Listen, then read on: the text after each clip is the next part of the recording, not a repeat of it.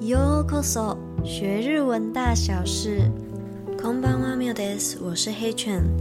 最近呢，黑犬在看《被讨厌的勇气》。没错，这本书就是阿德勒心理学的那一本书。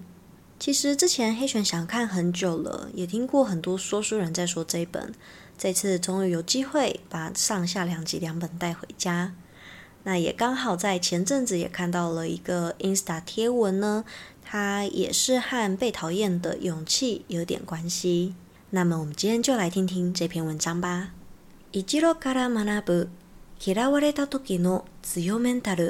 从棒球选手一郎那边学到被讨厌时的强大心态。我们先听日文原版的内容，最后会有中文翻译哦。僕他人から嫌われるの大好きなんですよだってその人たちが向けてくる僕に対するエネルギーって半端ないでしょう興味がないことが一番辛いです僕にとっては無関心が一番辛いだから大嫌いって言われたらもうゾクゾクするんですよ野球選手一郎の言葉より実はさ嫌われていない人はいませんどんな善人でも悪人からは嫌われますだから嫌われることを過度に恐れたりしないことメンタルの健康のために自分らしく生きるためにこれがとっても大切なのです自分らしく人を大切にして丁寧に生きる他者を雑に扱って嫌われるのはそれは当然のことだけど丁寧に人と接してその上で嫌われるならそれは人間関係の断捨離のイベント嫌ってくれてサンキューと思うこと嫌われる勇気を持つことで自分らしさが開けてくる自分にぴったりくる勇気の持ち方を見つけていこう那么我们来听听中文的意思吧。我喜欢被别人讨厌。毕竟，他们针对我所散发出来的能量是非常认真的。不被感兴趣是最痛苦的。